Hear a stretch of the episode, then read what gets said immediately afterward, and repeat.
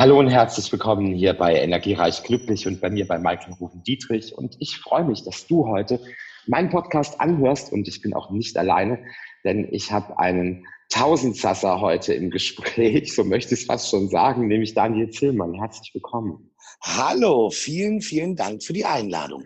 Ja, gerne doch, von Herzen, ja.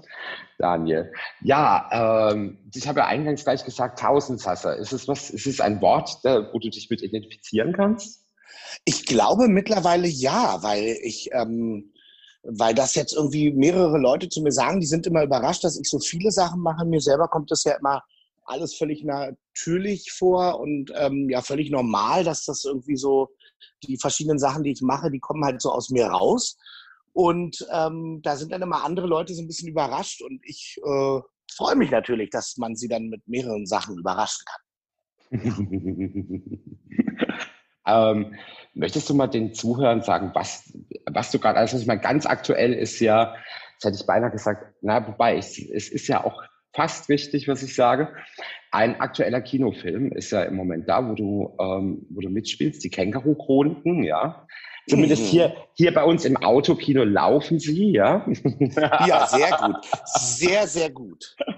Es ist aber auch so, ich glaube, man kann ja ähm, Heimkinopremiere, glaube ich, auch äh, aktuell noch bei verschiedensten Anbietern, Prime, iTunes und so weiter machen. Ist genau, die haben, äh, die haben äh, einfach schnell irgendwie die Chance ergriffen, weil der Film lief ja sehr, sehr erfolgreich an war ja mhm. sofort auf Platz eins und ich meine, das ist ja auch ein Bestseller und hat eine riesen Fangemeinde. Und die sind dann alle ins Kino gestürmt und kurz danach war halt der Lockdown, Shutdown. Und dann haben die schnell geschaltet, also der Verleih, X-Verleih und haben gesagt, passt auf, wir ähm, bringen den Film halt fürs Heimkino raus und ich glaube, der kostet 17 Euro. Und ein Teil davon geht an so einen Kinofonds, der dann halt auch noch das Geld ähm, also Teil vom Geld an die äh, deutschen Kinos, die jetzt halt alle zumachen müssen, äh, spendet. Das finde ich eigentlich eine ganz gute Aktion und die Fans müssen nicht länger darauf warten. Also ich habe Dani Levy, den Regisseur, neulich durch Zufall draußen bei einem Spaziergang getroffen. Der ist an mir vorbeigejoggt und der hat dann gesagt, äh, die hoffen schon noch, dass der Film wieder ins Kino kommt. Also ich glaube, also es ist geplant, dass wenn die Kinos wieder aufmachen, vielleicht im Herbst, dass äh, der Film dann nochmal ins Kino kommt und die Zuschauer können ihn nochmal auf der großen Leinwand sehen. Möchtest du kurz mal sagen, worum es so grob geht, so in zwei Sätzen? Also, äh, also in den Büchern, also der Film ist natürlich, ähm, hat, hat, das Drehbuch hat viele, viele äh, Seiten oder viele Teile aus den, aus, ich glaube, aus den ersten beiden Bändern. Und es geht eigentlich um, ähm, um Marc-Uwe Kling, das ist der Autor, der Erfinder der Känguru-Chroniken. Und äh, ja, da geht's, die Hauptfigur ist eigentlich er, ist quasi ein Kleinkünstler in Kreuzberg, der äh, von heute auf morgen einen neuen Mitbewohner hat, nämlich äh, äh, das antikapitalistische Känguru. Ein Känguru, was bei ihm einzieht und die, äh, die ganze Zeit mit ihm Diskussionen führt. Die haben viele politische Diskussionen. Und ähm, ja, die sind auch Teil einer sehr netten Hausgemeinschaft. Irgendwie alles so Kreuzberger Urgesteine oder Zugezogene, die halt dort äh, ähm, äh, mit gelandet sind. Und die sehen sich dann irgendwann äh, ist irgendwann, also die Hausgemeinschaft ist irgendwann in Gefahr, weil nämlich Jörg Wix, ein großer Bauunternehmer, ähm, irgendwie die halbe, den halben Bezirk kauft, kann man eigentlich so sagen, und das Haus abreißen will. Und ja, und der äh, Jörg Wix ist zufälligerweise auch der Vorsitzende der Partei AZD, die Alternative zu Deutschland. Und ähm, das wird natürlich alles ganz schön äh, äh sehr äh, hochgekocht und es passieren viele, viele lustige Sachen. Ich bin der Anführer einer äh, Art Neonazi-Gruppe. Wir selber bezeichnen uns da aber nicht als Neonazis, sondern als Patrioten. Das heißt, wir sehen auch nicht so typisch aus mit Glatze und Springerstiefel, sondern sind eigentlich so ein bisschen mehr fashionable, aber auch irgendwie sehr skurrile Typen, die halt die ganze Zeit auftauchen und äh, dem Känguru und Mark Uwe das Leben sehr schwer machen. Es gibt viele Prügelszenen, die an Bud Spencer und Terence Hill erinnern. Und ja, wir äh, Patrioten arbeiten dann irgendwann für Jörg Dwix. Und das hat sehr großen Spaß gemacht. Also das zu drehen. Ja, das glaube ich. Das glaube ich. Ich werde mir heute Abend erst angucken. Ich bin ja heute Abend ähm, im Autokino und schaue ihn mir an. Äh, ich werde dir auf jeden Fall berichten danach, ja? Ja, sehr gut. Ich meine, Daniel Levy, äh, super Regisseur, ja, habe ich auch schon kennengelernt in Berlin. Und ja. ähm, das ist schon, ich meine, das ist schon eine gute Hausnummer, mit so jemandem zu arbeiten auch, oder? Absolut. Und der ist vor allen Dingen ist der ja auch noch so nett und so lustig und verschroben. Also am, am Set war es manchmal so, dass man sich dachte, weiß er gerade überhaupt, was wir hier machen? Also so eine angenehme Verpeiltheit, die ich total appreciate. Das fand ich total mhm. geil. ich dachte zwischendurch, weil dieser Film ist ja schon so absurd. Da ist die ganze Zeit ein Känguru und wir fragen uns in dem Film auch nicht, äh, äh, warum ist denn da ein Känguru, was mit uns spricht, sondern äh, wir sind einfach nur genervt äh, von dem, was das Känguru sagt. Und das ist halt alles so eine eigene Realität und dazu war er, glaube ich, der perfekte Regisseur, weil am Ende hat er die Strippen dann doch in der Hand und hat das irgendwie so gut geleitet und er hat halt selber auch so ein tollen Humor und ist halt wirklich einfach ein, ja, so ein, selber so ein bisschen skurriler, aber doch sehr zugänglicher Typ. Jetzt ähm, ähm, ist es ja so, ähm, vom Horoskop her bist du ja schon jemand, der sich so auf ähm, viele Menschen sehr gut einstellen kann. Ist das so ein Vorteil jetzt in deinem Job? Ich meine, du hast ja lange an der Volksbühne auch ähm, mhm. gespielt was ja jetzt auch eher, sag ich mal, eine exzentrischere Persönlichkeit ist, äh, Frank Kastorf, der da, ähm, du hast in der Zeit warst du der Volksbühne, glaube ich, ne?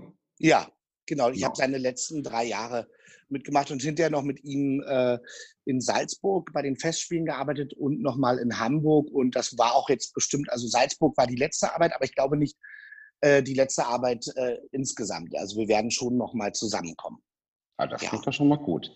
Ja, ich kann das ganz gut. Ich kann das ganz gut. Ich habe das Gefühl, ich komme mit so exzentrischen Persönlichkeiten ganz gut klar, teilweise sogar besser als mit nicht so exzentrischen Persönlichkeiten, weil ich fühle mich da eher zu Hause, weil was die Exzentriker alle gemeinsam haben, sie sind natürlich angreifbar, weil sie oft, weil sie so offen sind und ihr Inneres nach außen kehren, also das Gegenteil von einem Egozentriker, der das ganze Umfeld zu sich zieht und alles auf sich bezieht, sind die ja ganz oft, also nicht, dass ein Exzentriker nicht auch egozentrisch sein kann, das gibt es auch und die Züge kenne ich auch und ich kenne ich auch bei den Leuten, mit denen ich zusammengearbeitet habe, aber irgendwie ist es ja auch immer so eine Chemiefrage und ich glaube, da passe ich dann ganz gut zu diesen Leuten. Das fühlt sich natürlich an. Also um mal einen Blick in dein Horoskop zu werfen, dass vielleicht auch die Zuhörer da draußen mal wissen, mit wem was hier zu tun hat. Denn ein Teil meiner Zuhörer ähm, ist natürlich auch immer gespannt, was ich zum Horoskop des jeweiligen Gastes zu sagen habe. Oh ja, Und ich auch. Du auch, ja, das ist schön. also, dass du diesem Thema zugänglich bist mit einem Skorpion-Aszendenten, das ist... Ähm, aber ich habe doch Aszendent. Äh, Jungfrau, Jungfrau, Entschuldigung. Ja. Gottes Willen, meine Güte, ja. Ich, ich habe es gerade, sorry, das war jetzt mein Fehler, sorry. äh, der Mond, also du bist Steinbock, Mond im Krebs und Aszendent Jungfrau, ja. Mhm. Und die Verbindung, die Verbindung aus Jupiter, aus Jupiter Mond und vor allen Dingen auch aus ähm, ähm, auch diese Pluto-Stellung, die du hast, zeigt natürlich, dass du dich auch für Dinge, die so zwischen Himmel und Erde passieren, durchaus interessierst, ja, oder da auch mal ähm, offen für bist. Ich weiß ja auch, das ist nicht dein erstes Horoskop, ja. Du ja. machst es schon ein bisschen länger. Seit wann, wenn ich mal fragen darf? Ähm, na, ich habe ähm, ich habe mal ähm, ja bei einem ähm, Astrologen ähm, war ich zu Gast ähm, im, im Podcast bei äh, äh Thomas Otto Schneider in, in Köln und der hat mir dann auch, der hat mir was dazu erklärt, weil ich immer gesagt habe, ich bin ja nicht so ein typischer Steinbock. Mich wundert es, ich bin gar nicht ruhig, ich bin nicht, ähm, also ich, also ich habe ziemlich viel vom Steinbock. Ich bin ein extremes Arbeitstier und fühle mich auch ohne Arbeit schnell nutzlos. Also ich brauche die Arbeit, um glücklich zu sein. Das ist bei mir so. Ähm, der hat mir aber auch erzählt, dass meine Sonne, also mein Steinbock, im fünften Haus ist, was bedeutet, dass ich eine große Löwe-Betonung habe. Was sich dann natürlich auf meine Arbeit ähm, auswirkt. Ne? Weil da ja, bin ich ja. Das ja? kann ich, sorry, dass ich einhaken muss, das kann ich, das kann ich gut nachempfinden. Also da habe ich eine ganz ähnliche Konstellation. Ich habe auch alles im fünften Haus, aber ich habe dazu halt noch fast alles im Löwen oh ähm, oh, ja. stehen.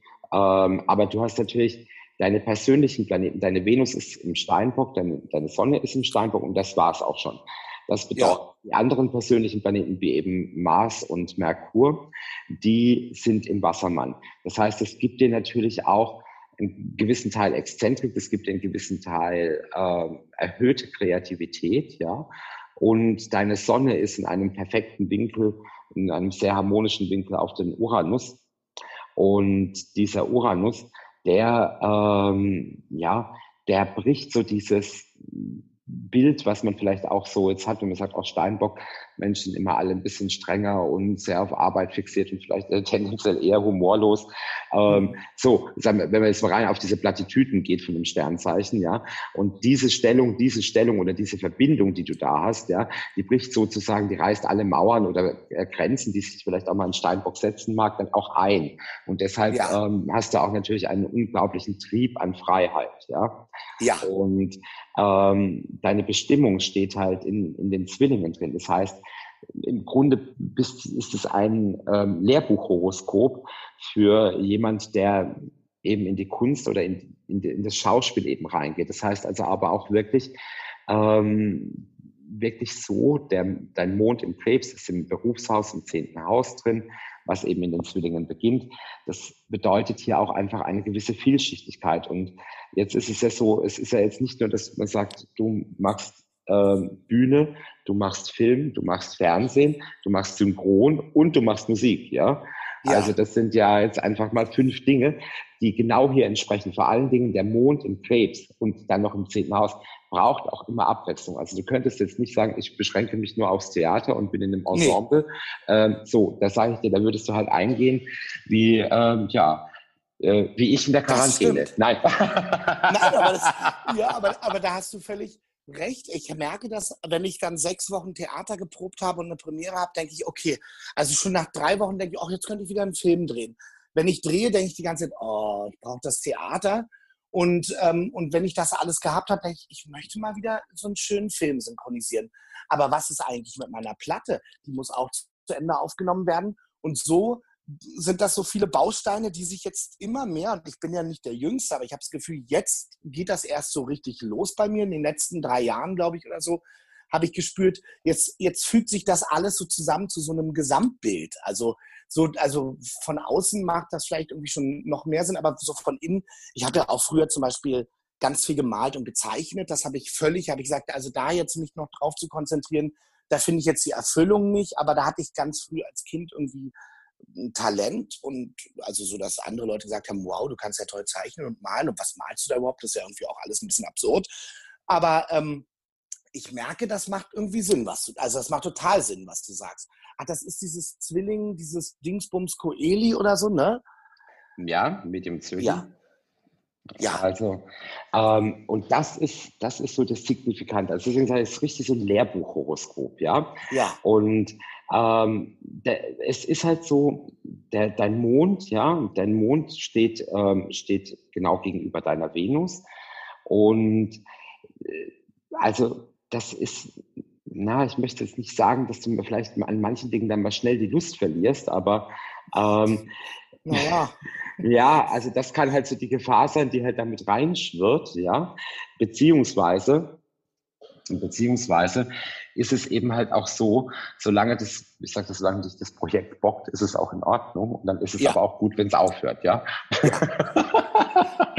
Total. Also. Oder ich kann auch, äh, was ich auch gemerkt habe, da, ähm, also was, ähm, was viele meiner äh, Schauspielkollegen zum Beispiel, ähm, da kann das ähm, äh, also zum Beispiel jetzt gerade auch in der, in der Krise, Krisenzeit, die ist ja wirklich katastrophal, also wirtschaftlich, aber auch für die, also gerade jetzt auch für die Filmindustrie. Ähm, mir wurde jetzt gerade ein Projekt abgesagt, das, da war ich kurz wirklich auch mal einen halben Tag richtig geknickt, weil es mir einfach so einen Spaß gemacht hat.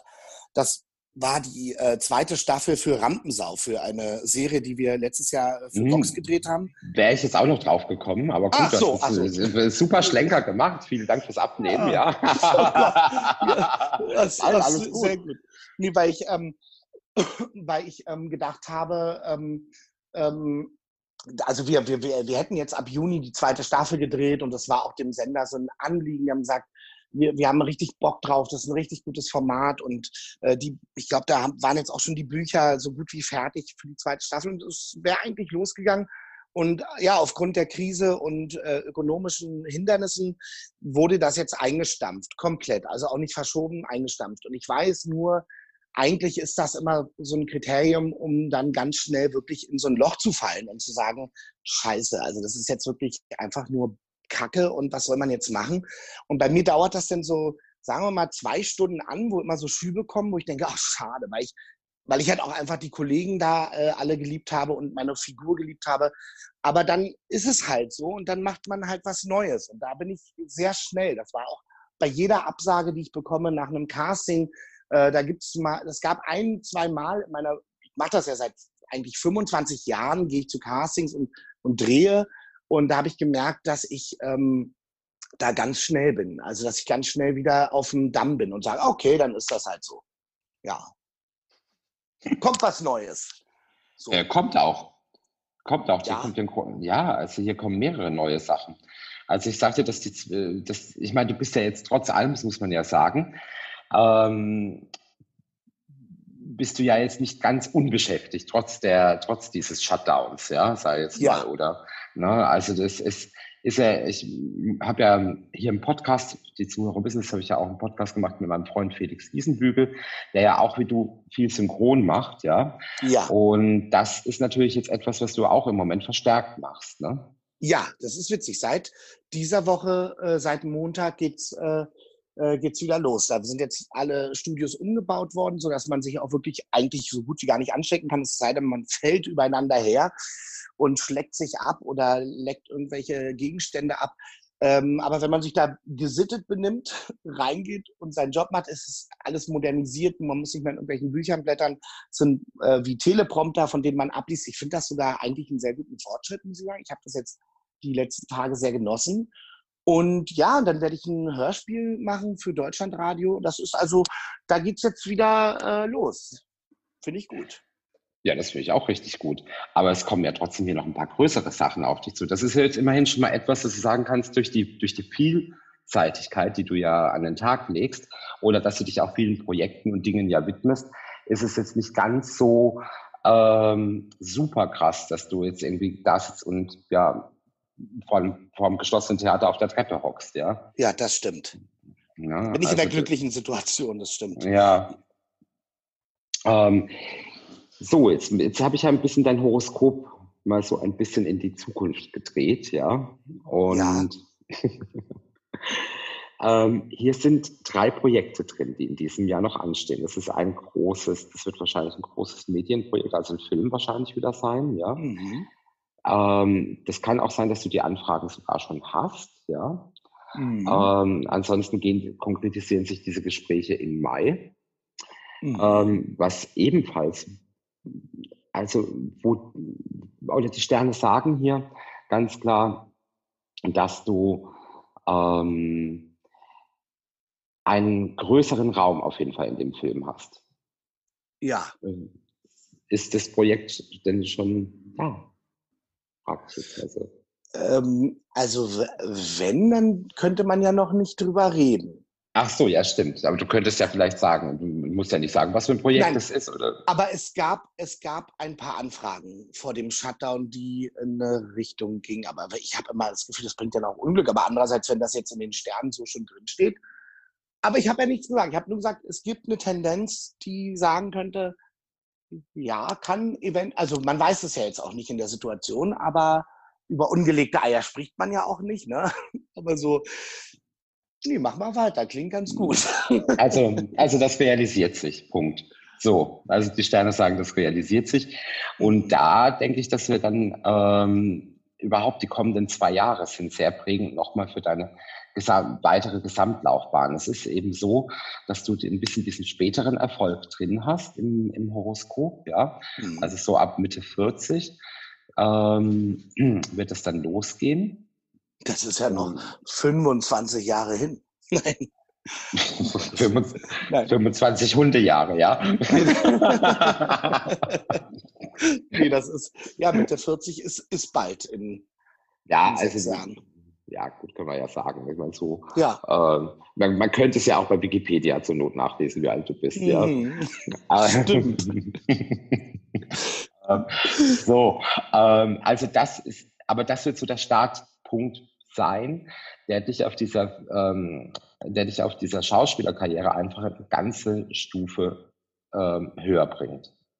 Also das ist so der Beginn, ähm, der Beginn des klassischen Aufstiegs. Also das ist wirklich, und das ist sehr erfolgreich. Also ja. äh, du läufst, du läufst beruflich auf eine sehr erfolgreiche Zeit zu. Es ist Wow. Da kommt dir natürlich deine Disziplin als mit der Steinboxsonne einfach dann auch wieder, ähm, das wird ein sehr großer Vorteil sein, weil es wird, äh, du wirst ähm, sondieren müssen. Also ab Herbst, Ende des Jahres wirst du zwischen den Projekten sondieren müssen, weil du wirst nicht mehr alles machen können. Ja, Jetzt ist es ja auch so, dass ich habe, ähm, ich hatte ja Lucy ähm, im Podcast ja. gehabt, jetzt äh, vor zwei Wochen. Und genau. ähm, ihr habt ein gemeinsames Projekt auch noch, was ich ja sehr schön finde. Ich habe mit Lucy relativ lange ja drüber gesprochen. Ja. Ähm, das ist nämlich deine musikalische Seite, ja? Genau, King Mummy. Wie kamst du auf den Namen? Den Namen hat mir eine Freundin gegeben, eine befreundete Künstlerin, die kommt aus Amerika und die ist nach Berlin gezogen und hat dann äh, auch einen Freund von mir geheiratet, den Drummer aus meiner alten Band. Und äh, Sadie Wise heißt sie. Und die hat ähm, irgendwann hat die mich, die hat mich immer Mami genannt, weil ich am gleichen Tag äh, Geburtstag habe wie ihre Mutter, am 18. Januar. Und die hat dann irgendwie, da haben wir so aus Spaß, äh, hatten wir dann halt so wie so Rollenspiele, weil ich auch immer durch den Mond äh, im Krebs äh, äh, ähm, ne, auch so eine fürsorgliche Seite habe. Und da fühlte sie sich relativ schnell wohl. Und irgendwann kam ich mal rein und ich hatte mein Leben lang schon immer so was, ein bisschen was Royales, ne? ein bisschen. Und irgendwann hatte ich mal, ich hatte ein Musikvideo mit meiner alten Band gedreht und sie hat mich angeguckt und meinte, you look like a king, Mami. Und dann habe ich gesagt, oh ja. Und dann hat sie gesagt, oh, that's a good name. Und ich meinte, oh ja, that's a good name. Und dann kam ich darauf, dass wenn ich dann mal ein Solo-Projekt machen sollte, was auch schon in meinem Hinterkopf war, nämlich ein, ein Pop-Album zu machen, dann, ähm, dann wäre das der richtige Name. Und dann habe ich ja Lucy kennengelernt und habe sie angerufen und habe sie gefragt, ob ähm, sie mir nicht äh, beratend, äh, äh mich mal beraten könnte. Ich würde gerne ein Album machen und die war sofort Feuer und Flamme und schockverliebt. Und das war der Grundstein für, also jetzt das, für King Mummy und für das erste Album, was ja jetzt im September erscheint. Ja.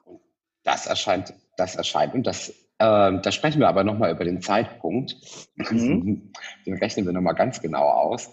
Ah, okay. ähm, ja, das spielt natürlich auch wirklich mit rein in sehr gut, vor allem die Zeitqualität ist sehr gut im September, denn da hast du, ähm, oder die Sterne sagen, hier ebnet sich nochmal durchaus ein zweiter Weg, der stabil läuft, ja. Ja. Dennoch ist es so, dass äh, das Schauspiel immer der größere Part sein wird. Ja. Also ja. das kann, das, aber das ist ja auch in Ordnung. Aber der, das Wichtige dabei ist, es ebnet sich ein zweiter Weg, der dich dein Leben lang begleiten wird. Also das heißt, von dieser Sache, äh, das wird also auch nicht hier bei einem Album bleiben oder bei einem Programm oder wie auch immer, mhm. ähm, inwieweit auch immer du es ausbauen möchtest, ja. Ja. Äh, es wird ein, es eben, es ist eben ein zweiter, sehr solider Weg, der dich sehr lange begleiten wird, der hier mit ähm, angezeigt ist. Und das äh, ja sympathisch. Deshalb ist Finde es, wär, ja, also es wäre auch fantastisch, das so innerhalb der ersten Septemberwoche rauszubringen.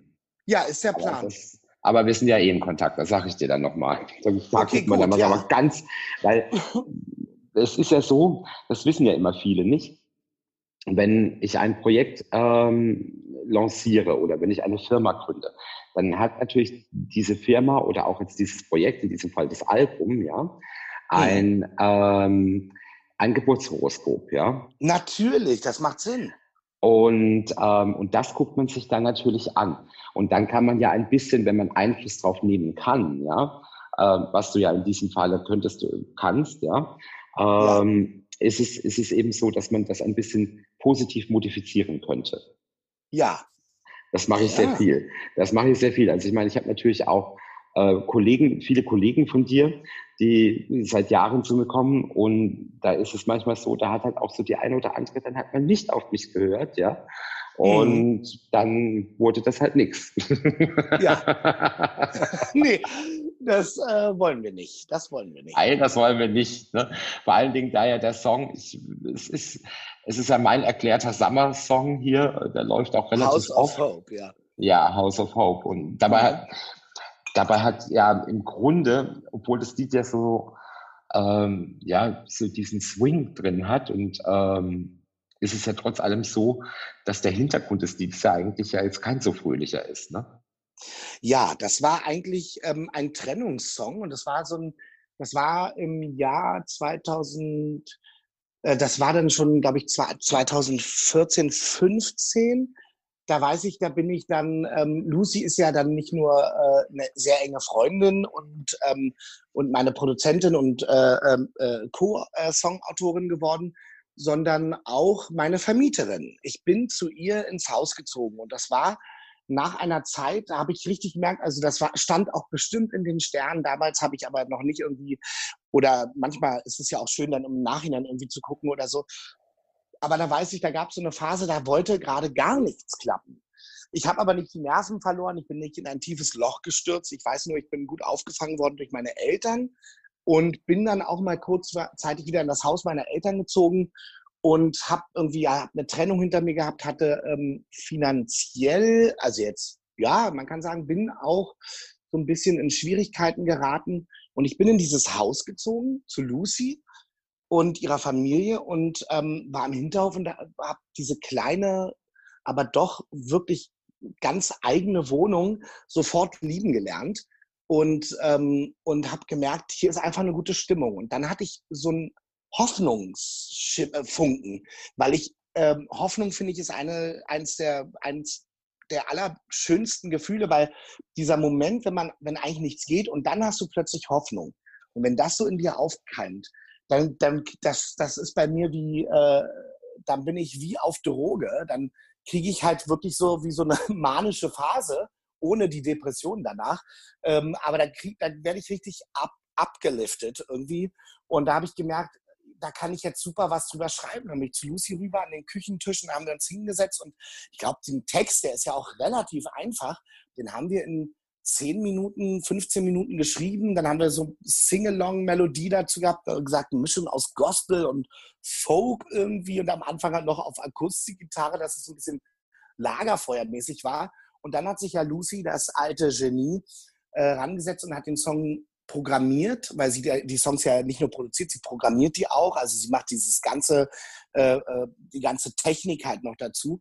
Und, ähm, und ja, und dann hatten wir noch eine Trompete. Markus Schinkel, ein befreundeter Schauspieler, der spielt wunderbar Trompete, der hat die Trompete noch eingespielt. Lucys Sohn Victor hat auch noch äh, ein bisschen äh, Trompete eingespielt. Also es war so, ähm, das, war auf, das war auf einmal so der fröhlichste Song auf dem ganzen Album. Auf dem Album geht es ja auch viel um so Body Positivity und so ein bisschen Sexiness und so ein bisschen ähm, auch Wut. Also es gibt noch mal einen richtigen Trennungssong, der ist halt der, der, der ist sehr stark. Also da, da brüll ich wirklich mir die, die Wut aus, der, äh, aus, der, aus dem Leib. Und der Song ist eher so wie danach, da sagt man, ja, jetzt ist aber wieder alles gut und jetzt geht's bergauf. Ja, deswegen hatten wir, waren wir der Meinung, der passt irgendwie jetzt gerade so gut. Wir wollten den gar nicht rausbringen. Der sollte eigentlich so ein Albumsong werden, von dem man vielleicht am Ende noch mal so eine Akustikversion macht oder so und die dann rausbringt. Und dann haben wir gesagt, aber eigentlich ist jetzt der richtige Punkt. Wir haben eigentlich mit dem Management einen kompletten Release-Plan gemacht, mussten wir jetzt natürlich umstellen und haben gesagt, das ist eigentlich schön, wenn wir den Song jetzt rausbringen und halt alle Einnahmen dann auch spenden an die äh, Corona Sozialgenossenschaft, äh, äh, Corona sage ich schon, Karuna Sozialgenossenschaft, die Corona, äh, Karuna Corona Taskforce. Meine Güte, das ist auch mal ein Zungenbrecher. ähm, die heißen wirklich so, Karuna.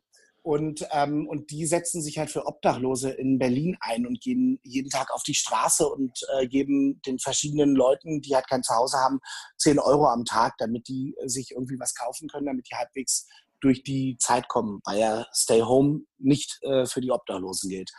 Ja, und deswegen fanden wir das eine super Aktion. Haben wir gesagt, das machen wir. Ist es auch. Ist es auch. Ist auch unten nochmal in den Show Notes natürlich verlinkt. Und äh, meine lieben Schön. Zuhörer, wenn du den Song richtig gut findest, lade ihn dir auch wirklich bei iTunes oder ähnlichem runter. Denn yeah. da kriegst du gleich was Gutes damit, ja? Ja. Ähm, ja, Daniel, es ist irgendwie so, ja, ich könnte, glaube ich, der Podcast könnte mehrere Stunden gehen, weil du einfach so ungemein viel Was? Äh, ist schon machst. Vorbei? Ja? Nein, um Gottes Ach, Willen. Nein, ja. nein, nein, nein, aber es ist so, ja, echt so ungemein viel, was du da einfach ähm, bietest. Also wir müssen es in jedem Fall nochmal wiederholen. Spätestens im Herbst, wenn wir dann, wenn du dann über das neue Projekt sprechen kannst, yeah. was dich da voranbringt. Äh, bringt. Ähm, so, jetzt habe ich aber ich habe ja gesagt, diese, die Musik wird dich da lange begleiten. Was hast du dann mit dem Album vor? Das würde mich mal interessieren, denn es ähm, im, wir, haben, wir haben ja vorher auch mal drüber gesprochen. Ich, ich sehe dich da einfach auch so mit dem, was ich da fühle oder wenn ich so oh, deine Energie hier habe. Ähm, ich habe dir das ja gesagt, ich sehe ja da, ich sehe ja eigentlich ein Programm damit, ja. Ist das was, was ja. du planst? Ähm, Im Grunde eigentlich nicht. Also ich habe geplant, ich habe ja am Anfang gesagt, ich mache ja, ich mache ja Musik um, ähm, also es kann ja alles noch kommen. Ich bin ja dann immer so, wenn, wenn, wenn man, man an, ich bin ja, ich reagiere ja auch auf Anstöße. Und deswegen war es, also für mich ist es so, was ich mit dem Album vorhabe, ist, also ich finde die deutsche Poplandschaft halt immer relativ, also es gibt, klar, es gibt den Schlager, es gibt den, den Deutsch-Pop-Singer-Songwriter und ich finde auch, alles hat seine Berechtigung und ich bin überhaupt kein Hater und so, aber ich selber, wie gesagt, in der deutschsprachigen Musik gibt es für mich höchstens sowas, weiß ich nicht, Bilderbuch aus Österreich oder, oder An Mai Kantereit und so, da gibt es so ein, zwei, drei Songs, die ich gut finde, aber es gibt nicht für mich so eine Identifikationsfigur in der deutschen Musiklandschaft. Und für mich waren es dann immer so Gwen Stefani, Beth Ditto oder Bradley Noel, der Sänger von Sublime. Ähm, aus Kalifornien, also so, wo ich dachte, oder die Blues Brothers oder, oder wo ich dachte, da äh, auch so viel so Musik, die auch hier zwar total populär ist, aber es gibt keine Künstler, die das machen. Und dann habe ich gedacht, meine Güte, ähm, äh, ich glaube, was jetzt für mich klar ist durch dieses, durch diesen Prozess auch mit dem Album, ist halt, ich habe schon was, für, für das ich so stehe. Und mir schreiben ganz viele Leute, mir haben ganz viele junge Leute aus irgendwelchen äh, Dörfern aus Deutschland geschrieben, dass sie, ähm, als wir die erste Single rausgebracht haben, My Time, dass sie mir danken für, für ihren Support in ihrem Leben und sowas. Und es war alles, es ist alles noch so ganz klein und im Aufkeim, aber diese, dass ich auf einmal sowas wie eine Vorbildfunktion haben könnte, woran ich nie gedacht habe. Ich denke, wer will so einen Chaot als Vorbild haben, der ist zu viel, der, der ist an sich zu viel. Ich bin ja so over the top mäßig manchmal. Und da haben mir jetzt ganz viele Leute geschrieben, die auch nichts mit dem Beruf zu tun haben oder gar nichts, sondern wirklich einfach Leute, die ihr Leben haben, die mir dann geschrieben haben, vielen Dank für deinen Soundtrack zu meinem Lebensabschnitt hier. Vielen Dank für, neulich hat mir einer geschrieben, ich danke dir, du hast mich auf meinem Weg zu meinem Coming Out irgendwie begleitet, weil ich, ähm, du bist für mich eine absolute Inspiration. Viele junge, dicke Männer oder äh, dicke Frauen schreiben mir äh, ich bin ein Vorbild, irgendwie, weil ich irgendwie so selbstbewusst wirke und, und irgendwie nicht das, äh, also es klingt jetzt so nach Selbstbeweihräucherung. Mir sind halt so, ich habe halt äh, an sowas nie gedacht.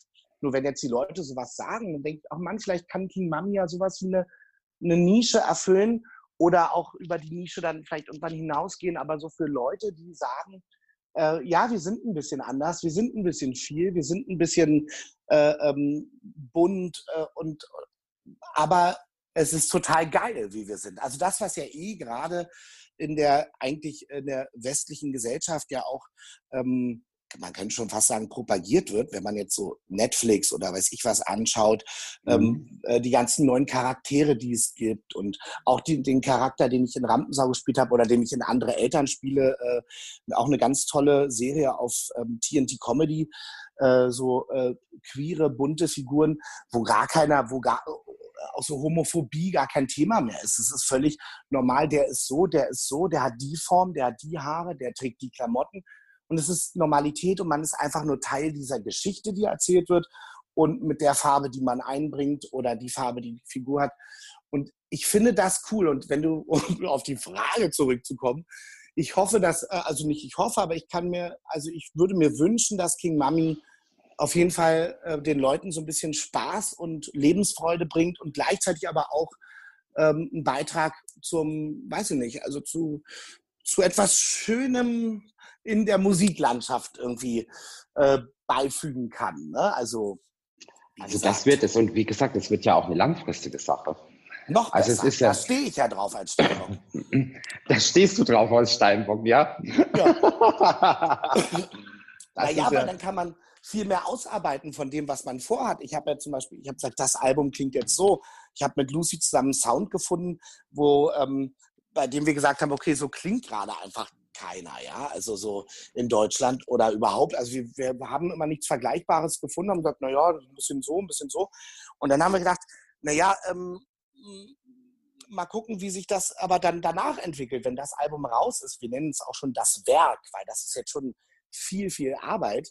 Ähm, wenn das dann im September, natürlich erste Septemberwoche, ne, das wissen wir jetzt, ähm, wenn das dann rauskommt, kann man sich ja hinterher, wenn man das, also ich hoffe ja, dass wir auf eine äh, Tour gehen, dass wir zumindest eine Mini-Tour machen irgendwie und dass man, dass, dass wir live spielen, irgendwie, dass ich, ich eine Band zusammenstelle und ähm, und möchte halt gerne ja, so ein bisschen durch die Lande tingeln. Um, ja, ja, Ja, Entschuldigung. Tingle, Tingle, ja, nein, nein, nein. Tingle-Tangle ist ganz gut. Tingle, Tingle-Tangle ist ganz gut für dich, glaube ich. Ja, Also das ist, ähm, das ist so etwas, was dir auch immer wieder, äh, was du auch brauchst. Wie gesagt, Mhm. es ist ja immer wieder diese Abwechslung. Es ist einfach dieser, dieser Mond, der da oben so dieses Wechselhafte einfach auch zeigt, ja, ähm, immer wieder neues Futter zu haben. Sonst, ähm, sonst verkümmerst du. Und das bringt ja. auch eine, das bringt ja auch eine Tour mit sich, ja. Und, Absolut. Ähm, ja. ja. Ne, Letztes Jahr war ich ja schon, also mit Lucy zusammen, die ist mitgekommen. Wir waren ja, wir sind quasi ja so duomäßig, weil wir so überholt wurden, ähm, überrascht wurden. Lying, kennst, kennst du Lying? Ähm, ähm, die Band, ähm, die hatten diesen Morgens bin ich. immer Ja, ja, genau. Äh, Und da, äh, die haben mich an, angeschrieben, also Nicola, die, äh, ähm, ja, also die, ich sage jetzt mal die heimliche Chefin der Band, die hat mich angeschrieben und hat gefragt, ob, ähm, ob ich nicht Lust hätte, ähm, zusammen mit Lucy äh, als Support äh, mitzukommen auf deren Deutschland-Tour. Und wir waren aber so, oh Gott, haben wir noch gar nicht die Songs alle fertig, wir wissen gar nicht, wie wir das machen, haben wir eine Band. Komm, wir machen das so zu zweit. Ich stehe vorne, so als die Rampensau. Lucy, wir haben immer gesagt, so ein bisschen so wie früher ich und ich, äh, so, ne, äh, vorne der, ähm, der Artist und hinten die Produzentin, die dann halt ähm, noch die Knöpfe dreht am Regler und, ähm, und vor allen Dingen ja auch ähm, wirklich absolute Live-Performance mit mir zusammen dann gemacht hat und auch auf der Akustikgitarre die Songs, die noch nicht fertig waren, wurden halt ähm, in der Rohversion gespielt und zweistimmig gesungen teilweise und also das war eine absolut geile Erfahrung. Und wir waren ja nicht der Star-Act, sondern wir waren halt der Support und der ist ja oft ein bisschen undankbar, aber die Fans haben uns mit offenen Armen empfangen. Spätestens nach dem ersten Song hatten wir sie. Und das war irgendwie, das war ein ganz tolles Erlebnis für mich. Also deswegen dieses Rumreisen und so, das ist schon toll. Also auch wenn es anstrengend sein kann, ich habe parallel nämlich noch am Anfang gedreht. Ähm, da war es dann Ja, ein bisschen also- schwer, aber ja, Du, du brauchst ja deinen Ankerpunkt. Also deinen Ankerpunkt, den brauchst du. Das ist die, die Venus im vierten Haus. Also dein Zuhause ist dir schon, schon wichtig. Ne? ja, Und ich meine, Ja. ich habe ja, also ich kann das durchaus nachempfinden. Ich habe ja auch mal ähm, anderthalb Jahre durchgetourt. Ich war ja ein Jahr, ein Jahr bei Stella Adler äh, auf der Schule in New York gewesen. Das hat mir Ja. aber ja keinen Spaß mehr gemacht, weil ich immer, immer, die, immer den Mist bekommen habe. Ja? ja, Ähm, also ich habe nie die Rollen oder nie die, nie die Charakteren bekommen, die ich gerne, die ich gerne äh, ausdrücken wollte. Ähm, gut, da war ich irgendwie, gut, da war ich 18, da war ich 18, irgendwie 48 Kilo und irgendwie auch ganz Ja. süß und ich wollte immer den Bösen spielen und den habe ich nie gekriegt, ja. ah, ja. Und da habe ich gesagt, das ist mir, das ist mir zu dumm, habe ich gesagt, das ist mir zu langweilig. ja. Und, Und dann bist du auch, hast du auch einen Schuh gemacht quasi. Ja, nein, dann, dann habe ich, ja- hab ich, hab ich ja was anderes studiert. habe ich gesagt, das lasse ich dann sein. Und mein Vater, der ja Drehbücher schreibt, sehr erfolgreich in Amerika, der Ja. war dann irgendwie auch ganz froh, dass ich das nicht so durchgezogen habe, ja. Ja, Und ähm, nee, aber dann habe ich ja auch mal, dann habe ich ja auch mal ein Jahr lang, ein Jahr lang gesungen, so auf den verschiedensten Bühnen, ähm, Ja. so mit Chanson und so weiter. Ähm, deshalb kann ich das ganz gut nachempfinden. Ähm, aber es ist so, und du brauchst halt auch so dein Zuhause. Wie, wie, welchen Stellenwert hat das so für dich? Jetzt einmal so äh, deine Höhle, nenne ich es jetzt Also, mal. Also meine Höhle ist schon meine Wohnung ne, in der ich wohne, das ist meine Höhle. Aber es gibt noch die andere Höhle, das ist das Haus meiner Eltern, das ist das Haus, in dem ich groß geworden bin, ab dem dritten Lebensjahr, äh, am Rande von Berlin-Neukölln.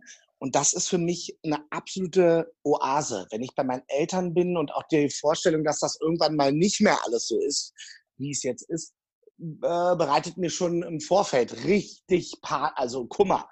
Aber bis dahin genieße ich es, weil ich immer merke, ähm, darüber haben wir auch einen Song geschrieben äh, für King Mami, äh, Euer Haus. Und da singe ich halt, wenn ich mal reich bin, bezahle ich euer Haus. Und da geht es wirklich darum, ähm, dieses Haus meiner Eltern, was sie ja wirklich ähm, mit, also sie sind ja, äh, mein Vater ist verbeamteter Krankenpfleger äh, gewesen und in Rente und meine Mutter ist ähm, Krankenpflegerin. Das heißt, sie haben jetzt nicht das riesige Einkommen gehabt, haben es aber trotzdem in den 80ern geschafft, ein Haus zu bauen, weil mein Vater, das weiß ich, der ist ja Stier und der hat aber seine, ähm, seine Bestimmung irgendwie sein, äh, in der Jungfrau. Der kann sehr gut mit Geld umgehen. Ne? Also sehr, sehr, sehr, sehr gut mit Geld umgehen. Und der hat es geschafft, das Geld zusammenzuhalten und, ähm, und meine Mutter natürlich auch, ist ja immer ein Teamwork. Und, ähm, und ich weiß gar nicht mehr, ah, genau, und äh, ich habe aber immer gesagt, wenn ich mal reich sein sollte, bezahle ich dieses Haus ab, damit ihr das nicht mehr abbezahlen müsst, weil ihr so viel für mich gemacht habt. Also meine Eltern haben mich immer unterstützt und haben äh, zwar auch immer Kritik gegeben, das fand ich jetzt nicht immer schön, aber also meine Mutter, wenn die mich irgendwo gesehen hat, als ich, wenn ich gespielt habe und ich habe sie nicht überzeugt, war die immer sehr, sehr ehrlich und gesagt, nö, das, also das war jetzt ein bisschen, da hast du wieder so übertrieben geguckt oder da hast du wieder mit den Augen das gemacht, mit dem Mund. Mittlerweile findet sie mich aber eigentlich immer gut. da achtet die immer drauf. Die sagt immer, nee, das, also das war wirklich, da warst du ganz locker, das hast du richtig gut gemacht, so wie ich dich kenne. Nur halt in dieser anderen Rolle da. Ne, so. Und so haben wir dann halt unsere Gespräche über meine Arbeit. Und ich genieße das, weil wir vier, auch mit meiner Schwester und dann noch die Hunde dazu, wir sind so eine, wir sind schon so eine, so eine Einheit. Also ja, wir sind schon eine Einheit. Und da möchte ich eigentlich, also gehe ich eigentlich einmal die Woche hin. Das mache ich natürlich im Moment nicht. Aber ähm, ansonsten bin ich eigentlich mindestens einmal die Woche bei meinen Eltern. Ja, meine Waschmaschine ist auch schon seit einem Jahr kaputt. Ich brauche aber keine neue, weil ich immer, weil ich immer zu meinen Eltern fahre. Meine Mutter hat gesagt, nein, machen ist doch ein Ritual, können wir doch machen. Und ähm, ja, jetzt in der äh, Isolationszeit fahre ich halt nicht zu meinen Eltern, sondern wasche drüben bei Lucy meine Wäsche. Ja, ja, jetzt wisst ihr sehr viel über mich. Ja, das ist, das, ja, da, kann, da ist ja noch ein bisschen mehr zu wissen, denke ja. ich mal.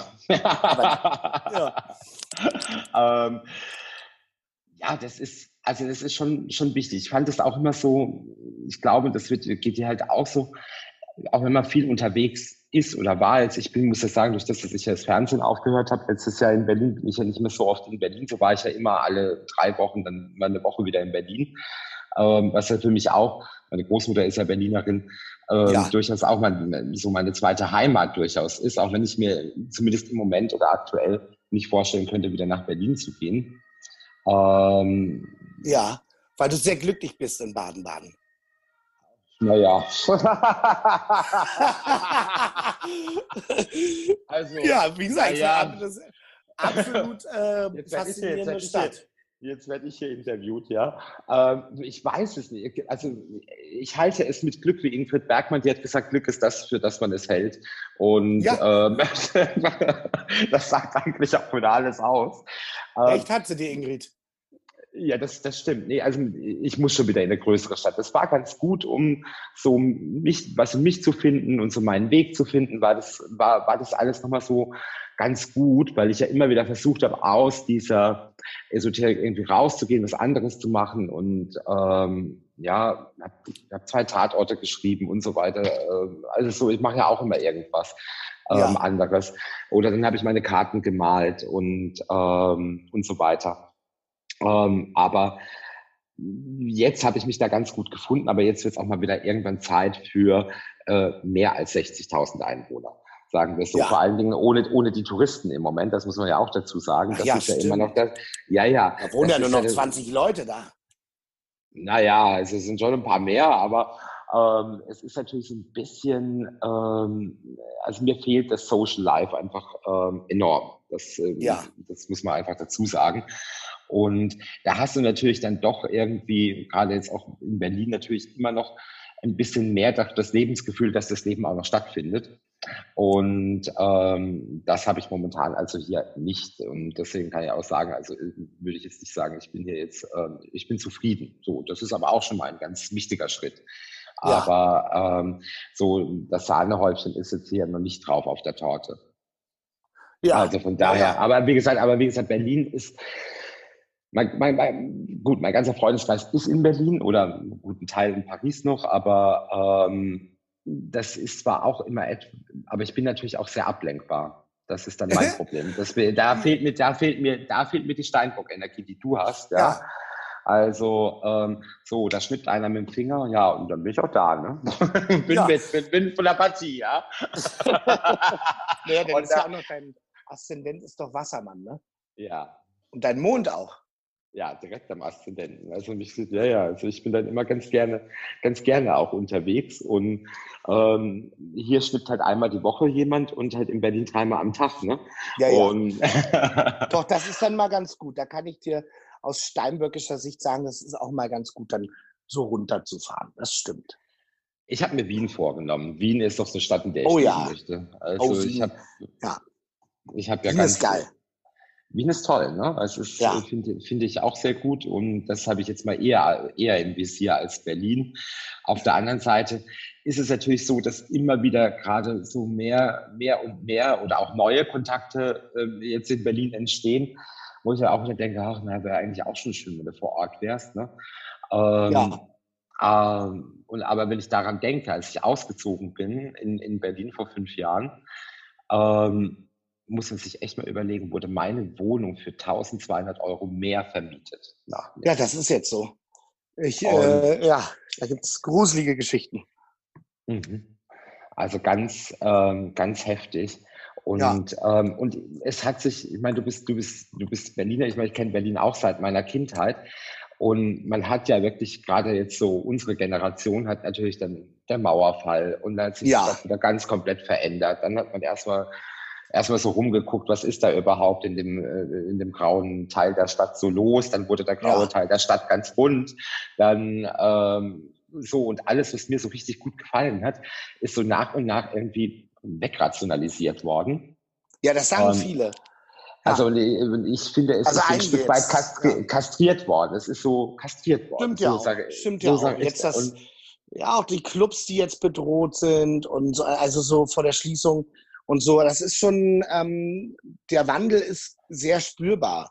Für mich ist natürlich so, weil hier meine ganzen Wurzeln sind und ähm, auch Familie und meine engsten Freunde, die ich teilweise seit der äh, Oberschule habe, einige sogar seit der Grundschule. Das ist, das muss man sich mal vorstellen. Ne? Ähm, da ist wirklich so, es sind, die kommen ja immer viele neue Le Leute dazu, aber der alte Kern ist schon auch noch der alte Kern. Ne? Und ähm, deswegen ist das für mich immer so ein, also diese, eine, äh, kein, nicht dieses Großstadtfeeling, sondern äh, das, was man so, so einfach sehr, eine sehr große Heimat oder ein sehr großes Zuhause. So ein bisschen, ja, das stimmt. Aber das ist für viele Leute sehr, sehr schwer. Ja. Gerade also, weil dieser Wandel einfach auch sehr schnell passiert. Und dann geht es in die Richtung, in die Richtung und dann denkst du plötzlich, was ist denn jetzt los? Neukölln ist plötzlich hip. Weißt du, früher, als ich gesagt habe, ich wohne in Neukölln, haben sie gesagt, oh nee, dann kommen wir da aber nicht äh, zu Besuch. Die Hermannstraße. um Gottes Willen. Wir wollen doch überleben. Und ich habe, ja, da habe ich gesagt, okay. Und ähm, ja, und dann äh, mittlerweile ist das so, ähm, ja, das ist sehr hip und aber auch äh, mittlerweile schon fast posch. Also also es gab mal eine, das kann ich jetzt erzählen, es gab mal eine Situation, da war ich, ähm, ich weiß gar nicht mehr, was es war, es war irgendeine Premiere im Tippi und da war ich mit Romy Haag zusammen, sind wir, Romy und ich hingegangen und sie hatte irgendwie ein mega neues Kleid an, was aber auch so ein bisschen glitzerte, also natürlich so, hm, ja. Ähm, und dann in der Pause, ich weiß gar nicht, kam mir irgendjemand auf, auf Romy zu sagen, ach Romy, ich finde dich ganz toll, aber du erinnerst mich immer an Neukölln. Und was? Wieso denn das? Dann sagt er, naja, wegen der Mode, diese ganzen Braut Brautmodenläden in der Hermannstraße.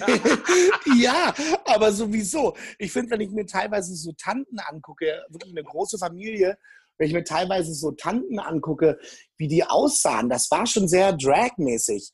Also auch, ähm, ich habe so eine Tante Hannelore, die hat, natürlich Hannelore, die hat äh, so feuerrote Haare und so alles hochtupiert und trägt dann so Leoparden. ähm, äh, Oberteile, so Leibau, wo ich denke, also ja, also das ist schon, das ist schon, da gibt es schon eine Verbindung. Das finde ich super. Ich liebe das ja. Also ich ja. muss sagen, ja, das, da, da, bin ich, da, weißt du, wenn ich das so sehen wollte, dann bin ich im KTW Kaffee trinken gegangen, so äh, ja. bei den Lothar oder Dallmayr da oben. Und dann hast du das natürlich auch gesehen. Aber ich muss dir sagen, Baden-Baden kann da eins draufsetzen, ja. Oh ja. Ähm, also, ähm, ja, ähm, da, also würde ich doch auch mal so der einen oder anderen älteren Dame in der Stadt Baden-Baden dann doch einen Vergrößerungsspiegel beim Make-up empfehlen. Das sieht dann schon sehr nach Fingerfarben aus.